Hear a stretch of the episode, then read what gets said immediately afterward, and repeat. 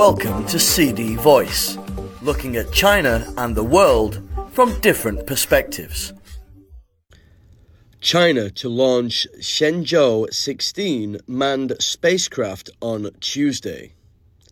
The Shenzhou 16 spacecraft will set out on Tuesday morning to transport three Chinese astronauts to the Tiangong space station, according to the China Manned Space Agency. It will be the debut flight for China's third generation of astronauts and will become the first time for any Chinese civilian to fly out of Earth. Lin Xiqiang, deputy director of the China Manned Space Agency, said at a news conference on Monday morning at the Jiuquan Satellite Launch Center in northwestern China that the crew members, mission commander Major General Jing Haipeng, Colonel Zhu Yangzhu, and Professor Gui Haichao are scheduled to ride on board the Shenzhou 16 spaceship that will be lifted by a Long March 2F carrier rocket at 9:31 a.m. Tuesday from the oasis-like Jiuquan Center in the barren Gobi Desert. The Long March 2F rocket would start to be filled with propellants at the service tower on Monday morning, he said. After the Shenzhou 16 spacecraft enters the orbit, it will activate the rapid rendezvous docking mode to approach and connect with the radial port on the Tianhe core module, according to the official. Jing's team will take over the Tiangong space station from their peers in the Shenzhou 15. Mission Commander Major General Fei Junlong, Senior Colonel Deng Qingming, and Senior Colonel Jiang Lu, who arrived on November 30th. By now, Fei's crew has stayed in orbit for six months. The Shenzhou 16 crew will stay inside the Tiangong space station for around five months and is scheduled to return to Earth in November. They will carry out several spacewalks during the mission to mount equipment outside the station and maintain the massive orbital outpost, Lin said.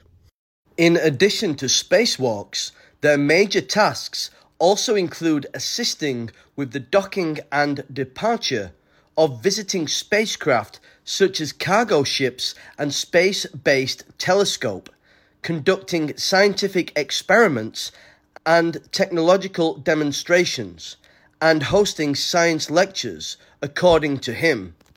Jing and Zhu are members of the People's Liberation Army's astronaut division, while Gui is a doctoral supervisor at the Department of Spacecraft and Launch Vehicle Technology of the School of Astronautics of Beihang University in Beijing.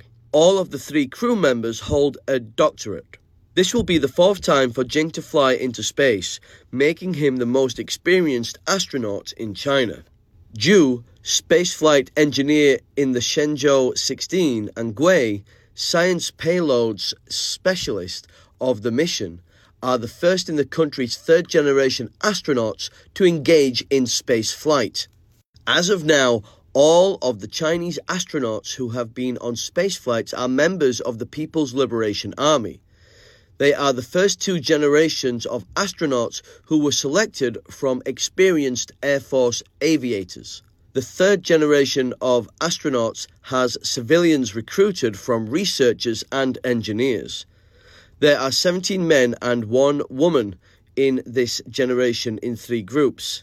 Seven spacecraft pilots, another seven as spaceflight engineers, and the last four as science payloads specialists. Earlier this month, the Tianzhou 6 robotic cargo spaceship set out from the Wenchang Space Launch Center in Hainan province to transport materials for the next manned missions, becoming the first spacecraft to visit the Tiangong space station this year. Orbiting about 400 kilometers above the ground, the Tiangong currently consists of three major components the Tianhe core module, and Wentian and Mengtian Science Lab modules and is connected with two visiting craft, the Shenzhou 15 cruise ship and the Tianzhou 6 cargo ship. That's all for today. For more news and analysis, buy the paper until next time.